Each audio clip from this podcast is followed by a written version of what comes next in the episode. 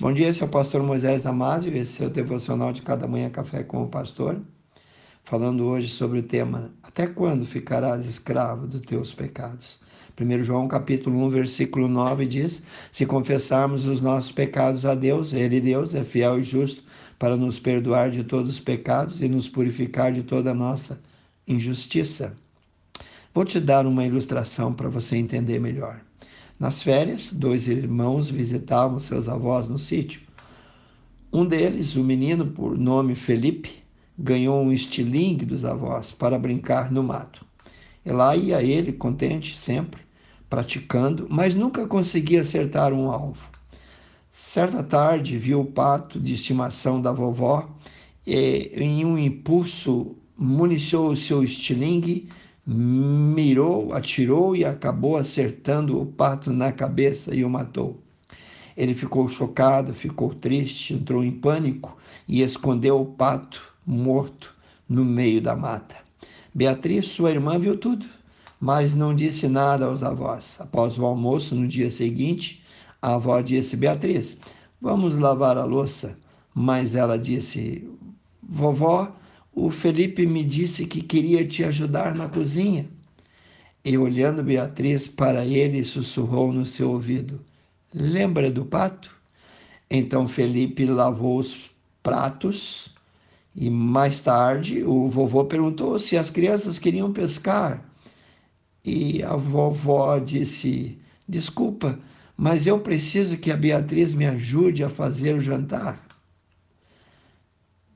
Beatriz apenas sorriu e, e disse: Está bem, mas o Felipe me disse também que queria te ajudar hoje mais esse dia. E sussurrou novamente ao ouvido dele: Lembra do pato?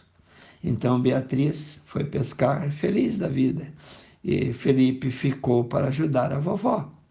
Após vários dias, Felipe sempre ficava fazendo o trabalho de Beatriz até que ele, finalmente, não aguentando mais, chamou a avó, confessou para a avó que tinha matado seu pato de estimação.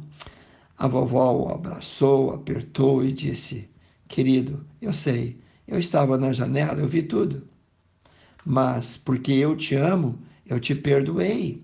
Eu só estava me perguntando por quanto tempo o Felipe irá deixar Beatriz lhe fazer de escravo. Essa história se parece muito com a nossa vida. Em vez de confessarmos os nossos pecados quando pecamos, preferimos nos desculpar, nos penalizar pelos nossos erros. Achemos indignos, achamos nós indignos da graça e do perdão e da misericórdia de Deus. E nos, nos esquecemos que só precisávamos pedir por misericórdia pedir por perdão. Então, irmãos, a questão é: até quando vamos ser escravos do pecado? Até quando vamos fingir que ninguém está vendo? Até quando não vamos nos perdoar pelo que fizemos? Minha oração é que você coloque tudo que te escraviza, tudo que te perturba, tudo que gera culpa, coloque diante do Senhor, tendo a certeza de que quando você contar a Ele e pedir perdão, Ele te responderá: Eu estava na janela, eu vi tudo, mas porque eu te amo, eu já te perdoei. Eu só estava me perguntando por quanto tempo ele irá deixar este pecado fazer dele um escravo. Vou te mostrar um pouco mais dos efeitos trágicos dos pecados não confessados. Em Marcos capítulo 7, 21 a 23, diz: Porque do interior do coração dos homens saem os maus pensamentos, os maus desígnios, os adultérios, as prostituições, as fornicações, os homicídios, furtos, avarezas, maldades, o engano, o dolo, a dissolução, a lascívia, a inveja, a blasfêmia, a soberba, a loucura.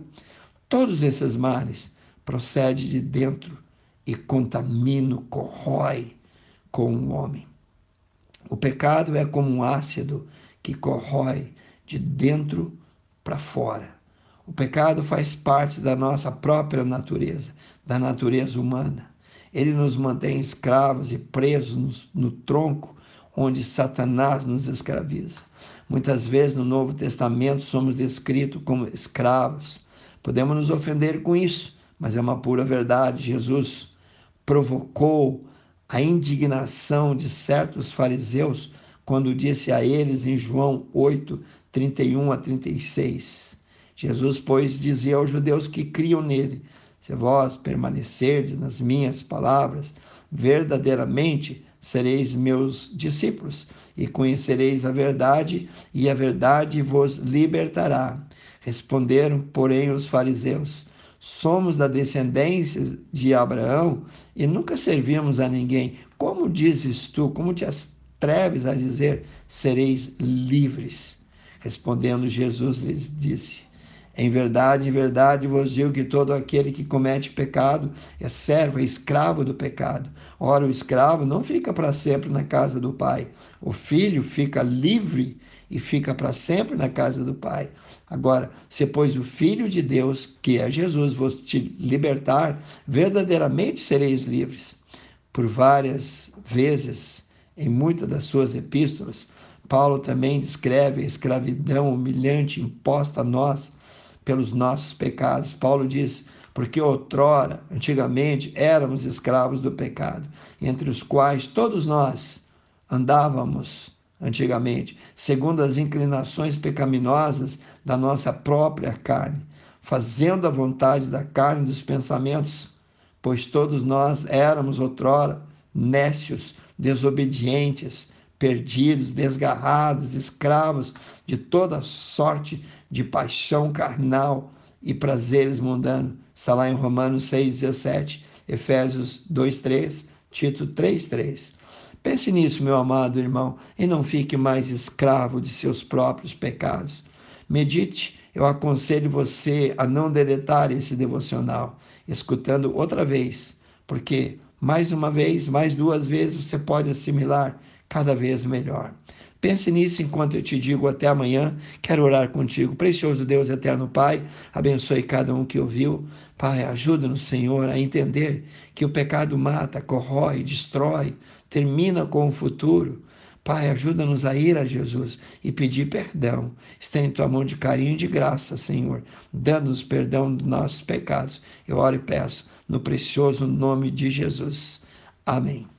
Se você gostou desse devocional, passe adiante, passe a outras pessoas, que esse devocional possa ser uma bênção a outros que você conhece. Te vejo amanhã em mais um Café com o Pastor.